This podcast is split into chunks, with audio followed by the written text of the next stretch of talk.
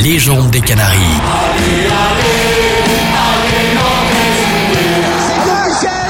Le football club de Nantes est champion de France. On est heureux, on est heureux tout simplement.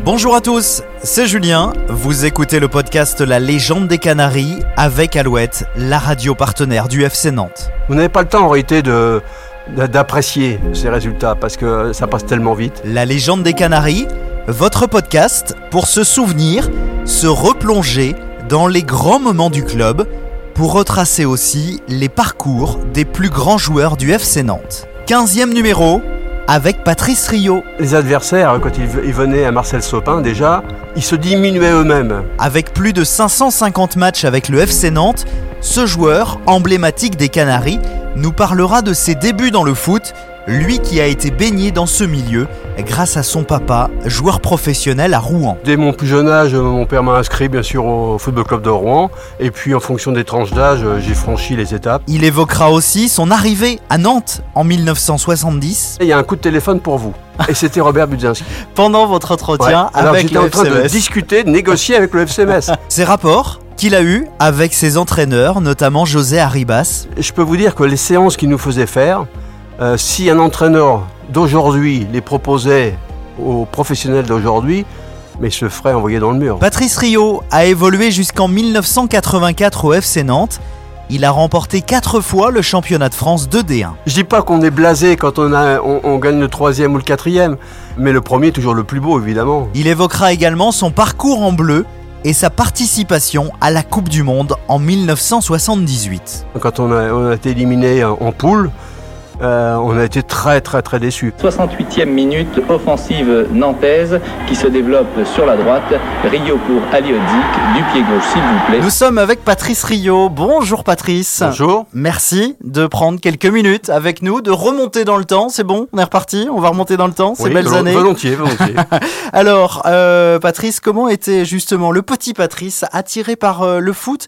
Alors, il y avait papa qui jouait hein, à Rouen, euh, tout de suite euh, baigné dans le foot? Oui, dès, dès mon plus jeune âge, mon père m'a inscrit bien sûr au Football Club de Rouen. Et puis en fonction des tranches d'âge, euh, j'ai franchi les étapes. hein, de pupille, minime, cadet, euh, junior. Et ensuite, bien sûr, euh, le CFA et la section professionnelle. Mm. Euh, Je dois dire que j'étais un petit peu surclassé euh, assez régulièrement. D'accord. Hein, quand j'étais junior, je jouais en CFA, par exemple. Euh, puis après, euh, euh, comme je, je tournais bien en CFA, l'entraîneur de l'équipe professionnelle de Rouen de l'époque, euh, donc m'a tout simplement demandé de signer un contrat de stagiaire pro que j'ai que j'ai accepté au, au grand aux grandes dames de mon père qui euh, qui voulait pas. C'est vrai? Non, parce que je j'avais acquis un, un métier, j'ai j'ai passé un CAP de plombier chauffagiste et euh, il estimait que c'était beaucoup plus sûr euh, de, de faire ce métier plutôt que de partir dans le football qu'il trouvait aléatoire. Et pourtant, papa Et était pourtant, mon père a été un ancien international français, Ouais, ouais. Roger Rio. Ouais. Voilà. Euh, mais papa voulait pas. Non, papa, donc, je suis passé outre, donc ça, il y a- on a eu une période un petit peu, Un peu de tension. un peu de tension. Ouais. Et, Et, puis euh, après, quand il a vu que ça marchait quand même pas si mal que ça avec les pros, euh, bah il disait plus rien quoi. Et ensuite, il y a l'arrivée au FC Nantes, 1970. Oui. hein. Euh, comment s'est fait ce, ce recrutement? Alors c'est très simple, très très simple. Euh, J'ai donc joué la saison 69-70 avec le Football Club de Rouen, première division. Nous avons joué bien sûr deux fois le FC Nantes et on les a battus deux fois. C'est-à-dire qu'on est allé gagner à Marcel Sopin. Ouais. euh, C'est quelque chose quand même. est hein. assez rare. à Et c'était la première euh, saison euh, de Robert Budzinski en tant que directeur sportif. D'accord. Et sur le match aller et sur le match retour, il m'a repéré. Et c'est comme ça que ça s'est fait. Voilà, il vous a rappelé directement. À l'époque, il y avait des, il y avait des agents ou pas? Non, vous pas, d'agent, n'aviez non, pas non, d'agent. du tout. C'était voilà. les directeurs sportifs qui faisaient euh, le recrutement. Et c'était très très bien d'ailleurs. Donc là, c'est un coup de fil direct. Oui, Voilà. un coup de fil. Alors, ça s'est fait bizarrement parce que euh, j'ai été contacté par le FC Metz, qui voulait me recruter également. J'ai fait le déplacement. Je me suis déplacé à Metz et au buffet de la gare de Metz, j'ai déjeuné avec euh, Monsieur Molinari, le président de Metz, et on a discuté. Et alors là, je j'ai jamais su comment et pourquoi. euh, on, on est venu me chercher hein, pendant le déjeuner, une personne de, de l'établissement. Me disait, il y a un coup de téléphone pour vous. D'accord. Et c'était Robert Budzinski. Pendant votre entretien Ouais. Alors avec j'étais en train de discuter, de négocier avec le FCMS. C'est quand même assez, assez incroyable, quoi. Et le lendemain, j'ai pris ma voiture, j'étais à Nantes et j'ai signé à Nantes. D'accord. Alors qu'est-ce qui vous a fait euh, signer à Nantes justement? C'était quoi Ah, les parce raisons? Que Nantes, euh, était, à mes yeux, était un- évidemment un grand, grand, grand club euh, avec un palmarès déjà assez impressionnant, une excellente réputation. Ben, Robert Budzinski, euh, je le connaissais parce qu'il avait été joueur, évidemment. Alors, je connaissais euh, par, par l'image qu'il dégageait, pas, pas l'homme, évidemment. Et euh, donc, ça m'a tenté. Ça m'a tenté vraiment. Et c'est pour ça que bon, signer à, à Nantes euh, à cette époque-là, c'était quand même mieux que de signer à Metz sans, sans, sans, sans être désagréable pour le FC Metz, hein, évidemment. Mm. Et, et donc ça s'est fait comme ça. Et puis voilà, et puis derrière ça, j'ai enchaîné 14 saisons. Eh oui, ça s'est euh, plus que bien passé. On Ouais. va en parler justement de ces euh, saisons. Euh, les premiers pas dans les vestiaires, est-ce que vous avez encore cette image quand vous rentrez pour la première fois dans le vestiaire Bah, je dois Quand dire que vous arrivez Oui, j'étais un peu impressionné quand même, parce que moi j'étais le minot qui arrivait de, de, de Rouen, de Normandie, euh, face à des, des joueurs qui avaient déjà des- une image très forte, à l'image d'Henri Michel, Eh oui. évidemment, de Bertrand Demann et de quelques autres. Et donc, euh, bah, je me faisais tout petit dans mon, dans mon coin. Et puis, les, les, mois passant, si vous voulez, euh, l'amitié s'est vite, euh, vite installée. Et puis, les résultats, c'est aussi... Pourquoi l'amitié s'est installée? Parce que euh, j'étais relativement performant.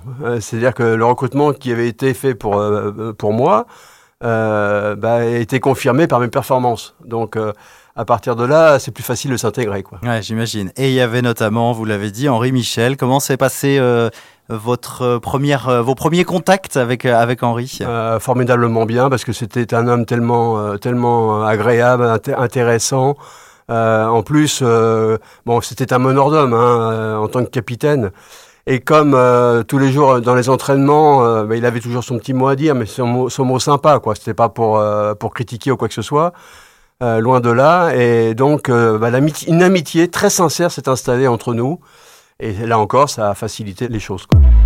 Patrice Rio va évoluer 14 saisons au FC Nantes, de 1970 à 1984.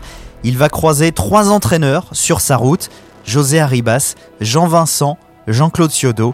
Il nous parle de la relation qu'il a eue, notamment avec José Arribas. La relation n'était pas, était pas exceptionnelle, hein, parce que c'était un homme euh, qui était un peu, un peu froid. euh, Un peu dur un peu dur, qui ne faisait, qui faisait euh, pratiquement jamais des, des, des compliments. Par contre, il, il vous faisait assez souvent des reproches, mais c'était justifié parce que euh, on avait des carences et il voulait qu'on les corrige. Donc, il les exprimait et les exprimait par le travail dans les séances d'entraînement quotidien. Et donc là, j'ai beaucoup travaillé, j'ai beaucoup progressé. Et puis euh, la première année, bah, j'ai fait toute la saison comme, euh, comme titulaire. Et puis la deuxième saison, euh, il y avait, euh, il y avait dans l'effectif Bernard Gardon. Euh, moi, j'ai démarré la saison et puis assez rapidement, euh, bah, il, il- on était en concurrence. Euh, tantôt il, a- il jouait, moi tantôt je rejouais. Et à, nou- à nouveau, on s'est changé le poste comme ça Mhm. pendant quasiment toute la saison. Et puis après, à partir de la troisième saison, à ce moment-là, euh, là, je, suis- redevenu titulaire. Et là, je n'ai je n'ai plus bougé. J'ai plus- eu de concurrence. D'accord. Et là, j'ai enchaîné les saisons derrière.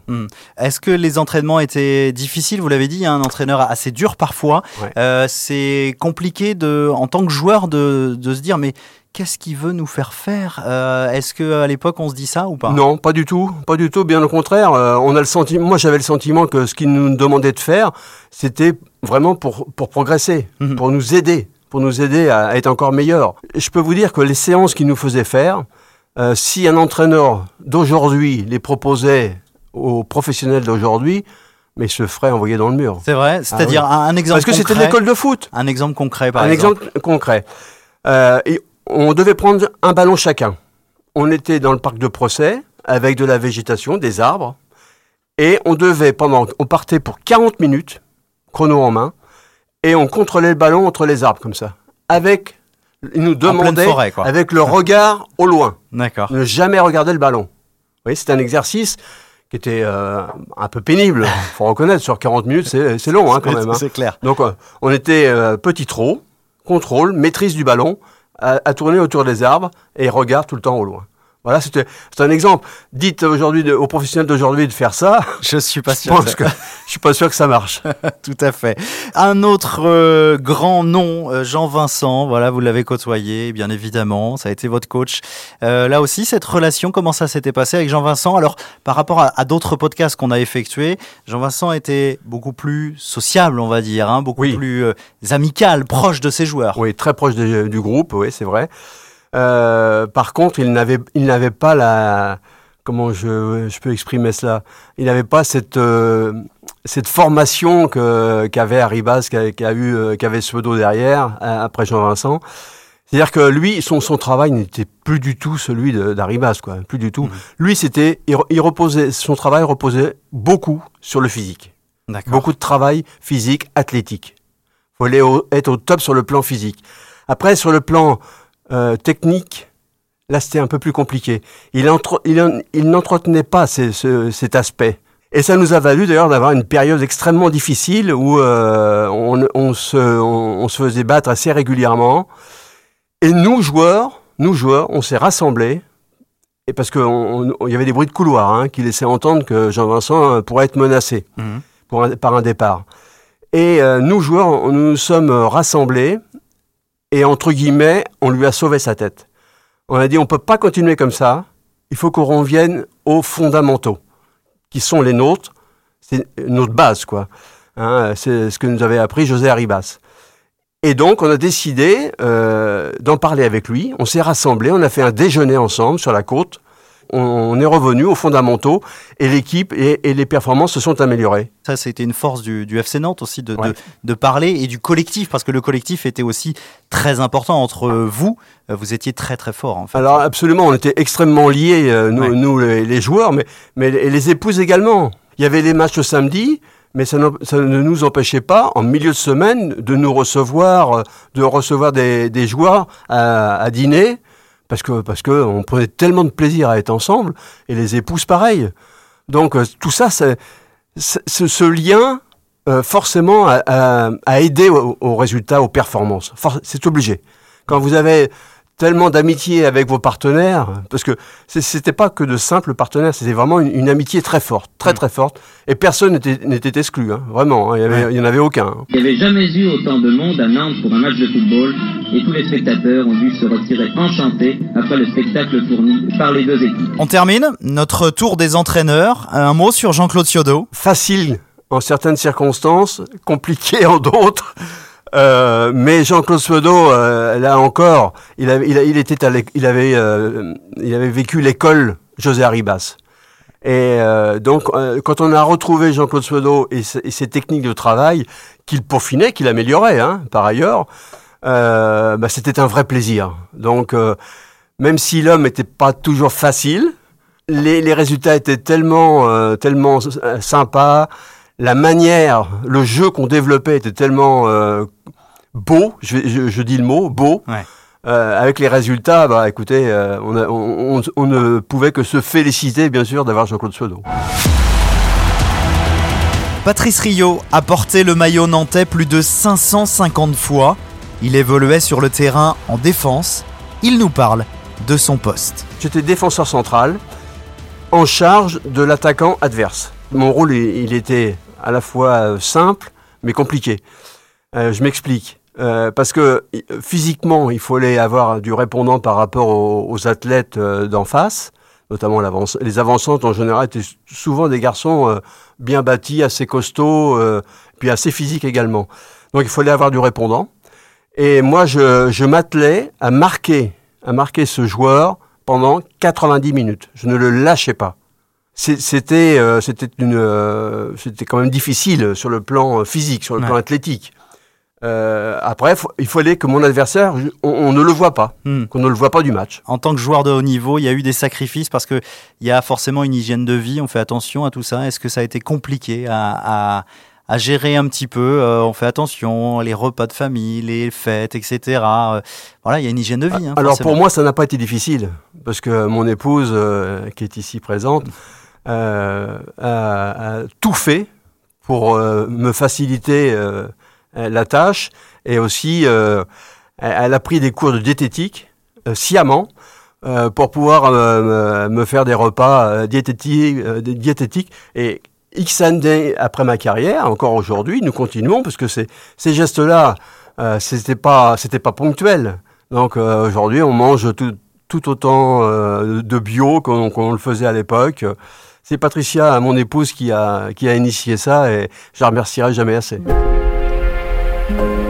Et le tour d'honneur, bien sûr, pour les Nantais qui sont, dès ce soir, assurés du titre de champion de France. Patrice Rio est sacré quatre fois champion de France avec le FC Nantes en 1973, 1977, 1980 et 1983. Nous avons voulu savoir quel était son plus beau titre. C'est le premier. C'est le premier. On nous dit toujours- toujours Bah ça oui. dans la légende Bah des oui, c'est normal. C'est le premier. Je dis pas qu'on est blasé quand on, a, on, on gagne le troisième ou le quatrième, euh, mais le premier est toujours le plus beau, évidemment. Ça change une vie. Comment on ressent ça à l'époque? Bah, si vous voulez, c'est la résultante de, de- de- année de travail. Être le numéro un au classement euh, du championnat de France, c'est quelque chose qui est assez euh, au- auquel, auquel on ne pense pas vraiment. Mhm. Ça se fait naturellement aussi en fonction des, des, des, des matchs euh, qui avancent. Et ça a été, ça a été j'ai, en mémoire des, des, soirées assez épiques. Mais surtout- Ah bah nous on veut des anecdotes. alors, des non, petites non, non. anecdotes. Ah non, ça reste dans c'est très privé ça. C'est très privé. C'est très privé. Mais, Mais donc c'est le, agréable. le plus le plus beau, donc c'est le premier. Ouais. Le plus difficile, c'était lequel? Vous, voilà, vous, vous titillez ma mémoire, qui est peut-être pas l'une des meilleures. Euh, pff, non, je, non parce que on a, je- si, si je me souviens à peu près, je crois qu'on a toujours été champion plusieurs journées avant la fin Mhm. du championnat.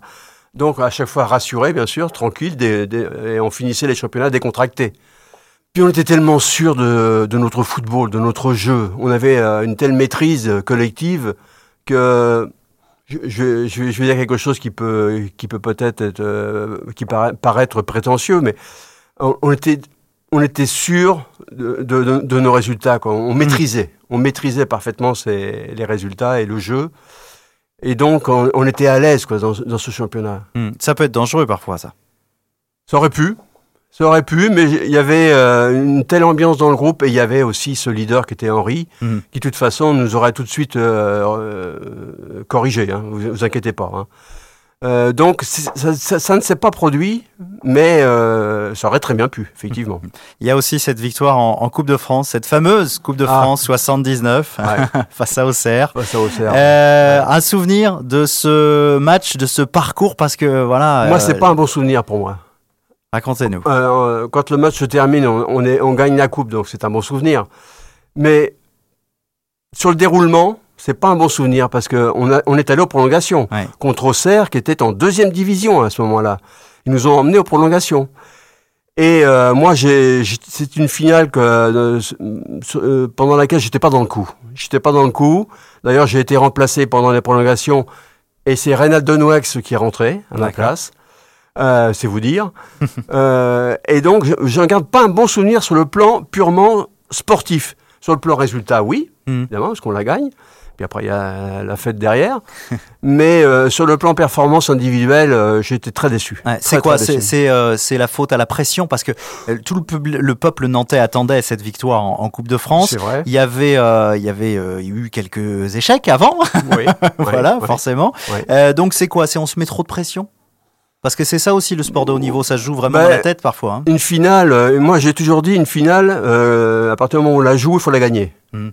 faut p- absolument pas la perdre. Bon, malheureusement, j'ai connu la défaite aussi, euh, contre le Paris Saint-Germain notamment.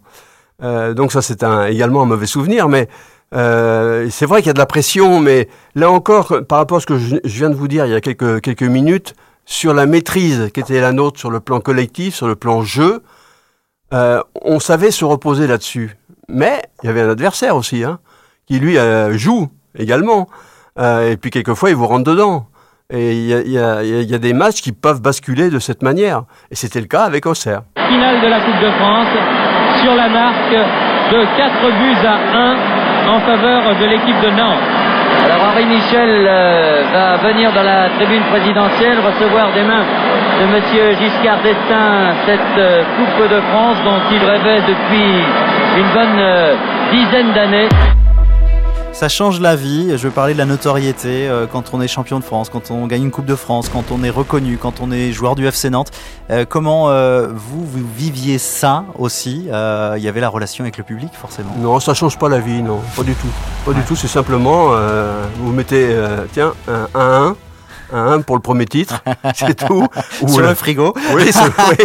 mais ça s'arrête là, quoi. Après, euh, vous êtes obligé très rapidement de repartir pour, euh, pour une nouvelle saison, donc une nouvelle préparation. Puis après, il faut, faut, faut vous remettre dans le bain tout de suite, quoi. Mm. Vous n'avez pas le temps, en réalité, de d'apprécier ce- ce- ces résultats parce que ça passe tellement vite. Alors il y a le votre palmarès et puis euh, voilà vous allez pas me dire le contraire je pense il manque une petite ligne hein, champion d'Europe avec le FC Nantes Euh, malheureusement qu'est-ce qui a manqué euh, pour être champion d'Europe avec ce FC Nantes? Parce qu'à chaque fois c'était ça s'est joué à pas grand chose Oui, ça passait pas loin, mais, mais ça ne passait pas. ouais Ça a toujours été le problème. Alors, comment l'expliquer bah, Peut-être qu'on n'était pas niveau, à niveau pour aller euh, si haut que ça. Je pense qu'on était euh, euh, certainement limité, limité dans, dans nos capacités. Euh, le jeu collectif qui était le nôtre, on essayait de, de le développer également en Coupe d'Europe, mais en, en face, vous aviez du répondant aussi. Hein. Vous aviez des grosses cylindrées qui étaient là, habitués régulièrement aux, aux joutes européennes. Et, ben, on, et on passait pas, on passait pas. euh, alors, dès qu'on prenait un but, on avait beaucoup de mal à, à en marquer un. Euh, ça, je, je me souviens que euh, vraiment c'était un gros problème, quoi, un gros problème euh, parce que on avait des insuffisances certainement à, à certains postes et peut-être que moi j'en faisais partie, mais euh, en tout cas, euh, on n'a jamais pu atteindre cet objectif et Mm. c'est bien dommage. Nouveau but pour Valence. 4-0. C'est tout de même un peu sévère. Patrice Rio va participer à cette série incroyable du FC Nantes 92 matchs sans défaite de 1976 à 1981 La légende dit que Jean Vincent aurait déposé du sable devant les buts. Explication de Patrice Rio. Je, je n'ai pas vu ce, ce, Ouais. ce geste. Il, aurait dépo- il avait du sable sur lui et il serait allé déposer au pied du poteau un petit, un petit tas de sable. Alors, dans quel but Euh, Je ne sais pas si c'était une croyance, je, là, je ne pourrais pas vous répondre. Mais en réalité, j'en sais pas plus que ça. Quoi. D'accord. Et la magie a opéré. Euh, vous vous souvenez forcément de, de, de cette invincibilité énorme. Oui. Euh, Qu'est-ce Oui. qu'on se dit à chaque match On se dit bon, bon, on va encore gagner quoi. Oh, oui, oui, parce que parce qu'on on maîtrisait tellement notre jeu. Franchement, je- j'insiste là-dessus parce que c'était vraiment une réalité. Collectivement, on était très très bon, très très bon, euh, sans prétention. Et les adversaires, quand ils, ils venaient à Marcel Sopin, déjà, ils se diminuaient eux-mêmes. Rien que le fait de venir à Nantes, à Marcel Sopin. Et euh, combien de fois on est, on a, j'ai discuté avec des adversaires, mais énormément de fois, on disait, bah, on- de toute façon, quand on venait à Sopin, on, on savait qu'on allait prendre une tôle. Hmm. Mais c'était vrai, c'était vrai. Donc déjà, dans l'esprit, ils étaient en partie diminués. Ouais. Euh, ils se condamnaient av- avant, un- un- avant le match, euh, ce qui était un petit peu navrant pour eux, évidemment. Mais c'était une réalité. C'était une réalité. On a, on a quand même infligé des sacrées corrections à, à beaucoup d'équipes, voire des très gros scores. La Marseillaise.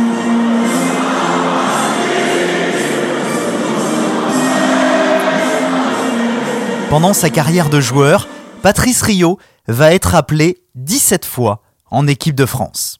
Oui, fierté, évidemment, vous, pouvez bien l'i- l'imaginer. Mais mon père a été international aussi. J'allais y venir après. Et mon père, lui, il en a une de plus que moi. Ah Il en a 18.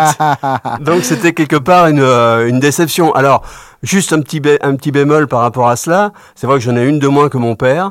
Mais moi, j'ai eu euh, des, des sélections en équipe de France Espoir avant. D'accord. Ah, si on compte, Que- alors c'est bon. oui. Que Alors- votre papa oh, bah alors là, avait pas euh, eu. j'en ai 10 de plus. Là.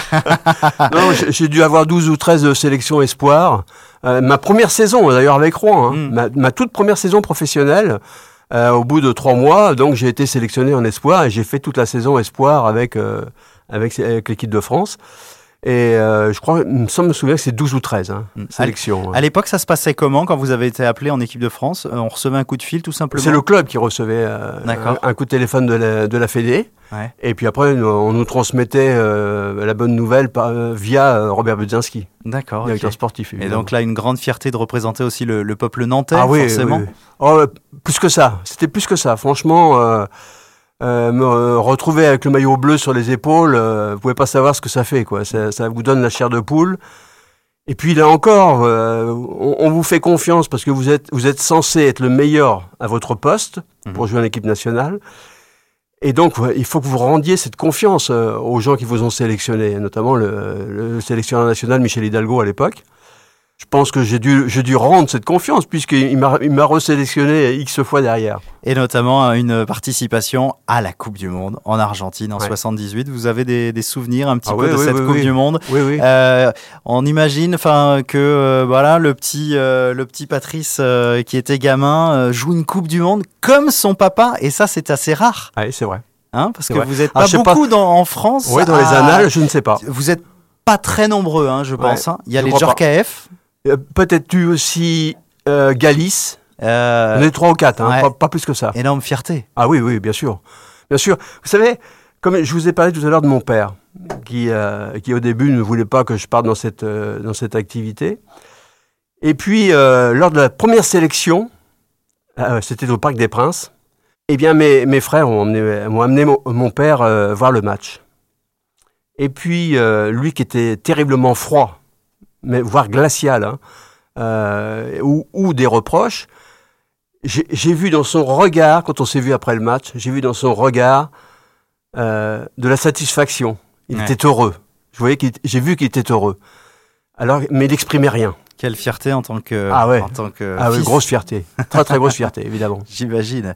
Euh, donc ce mondial, un grand souvenir, même si euh, vous avez joué face, au, face à l'Italie, hein, c'est Oui, ça le, oui, le premier match. Premier match, ouais. Premier match contre l'Italie. Ouais. Euh, alors, le, une anecdote malgré tout sur ce match. le match est des, le coup de sifflet est donné, coup d'envoi, et on marque le premier but au bout de 45 secondes par Bernard Lacombe. Et d'ailleurs, ça lui a valu euh, de recevoir un, un objet, euh, une magnifique montre, toute heure, pour le, le- le but le plus rapide de, la compétition. Donc, alors ça, il pouvait pas la partager avec les 25 joueurs. Donc il l'a gardé évidemment, et c'est normal. Mais c'était le, le but le plus rapide de la, de la Coupe du Monde. Et puis malheureusement, ben, on perd 2 à 1 contre, contre l'Italie. Et puis après le deuxième, euh, normalement je devais le jouer, et puis en, en- en définitive je ne l'ai pas joué. Euh, et donc j'ai pas joué le, second et j'ai pas joué le troisième, le qui, qui était le match euh, pour le plaisir. Le, Ouais. le dernier match contre la Hongrie, euh, c'était pour le plaisir. Et là, euh, Michel Hidalgo a fait jouer les, les- ceux qui n'avaient pas participé sur- lors des matchs précédents. Quand on participe à une Coupe du Monde, ben, on veut la gagner forcément. Il y a de la déception quand on revient. Est-ce que c'est dur à digérer? Il, faut quand même aussi se rappeler que c'était un peu le, le renouveau du football français hein, à cette époque, euh, via Michel Platini, hein, évidemment, hein, qui était l'artisan de, de ce renouveau. On espérait beaucoup plus que ce qu'on a produit. Il faut, faut quand même le reconnaître. Euh, donc à la, à la fin, quand on a, on a été éliminé en, en poule, euh, on a été très très très déçus. Franchement, on s'attendait à, à- on espérait faire beaucoup mieux que cela. Bon, donc grosse déception. euh, mais comme c'était le renouveau du football français, il y avait de, de- de jeunes joueurs qui arrivaient avec beaucoup de talent, avec beaucoup de qualité. Et donc l'avenir allait être euh, plutôt rose derrière. Patrice Rio va quitter le FC Nantes en 1984 pour le Stade Rennais, où il terminera sa carrière de joueur en 1987. Raccrocher les crampons n'a pas été une chose facile pour l'ancien défenseur. Quand j'ai arrêté ma carrière euh, et que j'ai comment, je suis allé voir les, les, les matchs professionnels, notamment euh, bien sûr à, à la Beaujoire, euh, c'était extrêmement difficile pour moi de me retrouver assis sur un banc vrai. à regarder mes, mes, mes anciens camarades qui, qui, qui jouaient pour la victoire, évidemment. Et là, j'avais beaucoup de mal. Quoi. Je souffrais. Je souffrais, à la fois pour eux, et moi, j'en souffrais personnellement parce que j'aurais j'aurais aimé, rentrer sur le terrain, les aider. Quoi. Qu'est-ce qu'on se dit dans ta- cette tête On se dit, je peux pas regarder, c'est ouais, non, c'est trop dur. Non, je regarde quand même parce que Ouais. j'aime trop ça. Ouais. Après tout, euh, euh, même encore aujourd'hui, vous voyez, euh, c'est bien. euh, J'ai arrêté en 87, ça fait quand même un petit bail, euh, et je continue à aimer le football, même si le football d'aujourd'hui, il y, y a des choses qui me, qui me gênent, quoi. Euh, moi, je constate que le football d'aujourd'hui, euh, il est devenu extrêmement tactique. Euh, et sous le couvert de la tactique, aujourd'hui, il est devenu de moins en moins spectaculaire. Et ça, ça me gêne. Franchement, je, j'ai des moments de, où, j'ai envie de, pas de partir, mais de changer de chaîne, quoi. Parce que le spectacle est tellement mièvre la plupart du temps. Quand je vois aujourd'hui qu'ils essayent de ressortir le ballon depuis le gardien en, jouant dans les pieds euh, au maximum, et puis quand je vois les erreurs techniques que ça génère, et, et c'est vraiment pas spectaculaire, quoi. Et, ça, ça, me pose problème, quoi. Franchement, euh, alors, je suis peut-être, euh, je suis peut-être parce, que je, je, voudrais que, retrouver ce football qui était euh, flamboyant à mon époque. mais il faut aussi comprendre que, que, les choses évoluent, comme la société. Donc, si vous voulez, le football d'aujourd'hui me séduit pas plus que ça. Hmm. Franchement, je continue à l'aimer, mais ne me séduit pas. Euh, pour finir, euh, un mot pour qualifier euh, les années que vous avez passées au FC Nantes en tant que joueur. Fantastique. Fantastique, ça sera le mot. Ah ouais, ouais. Eh ben, ah oui, toute ma vie, jusqu'à la fin de mes jours, je me rappellerai cette, cette période qui a été fabuleuse. que ce soit à travers les résultats, les, les, les titres, mais aussi avec euh, par, par, la manière, on a, on a enchanté le public, on, on, on, je dirais qu'on les a gâtés. Merci beaucoup en tout cas de nous avoir euh, parlé de votre passion, de votre parcours. C'est un vrai plaisir de vous écouter. Partagez, partagez.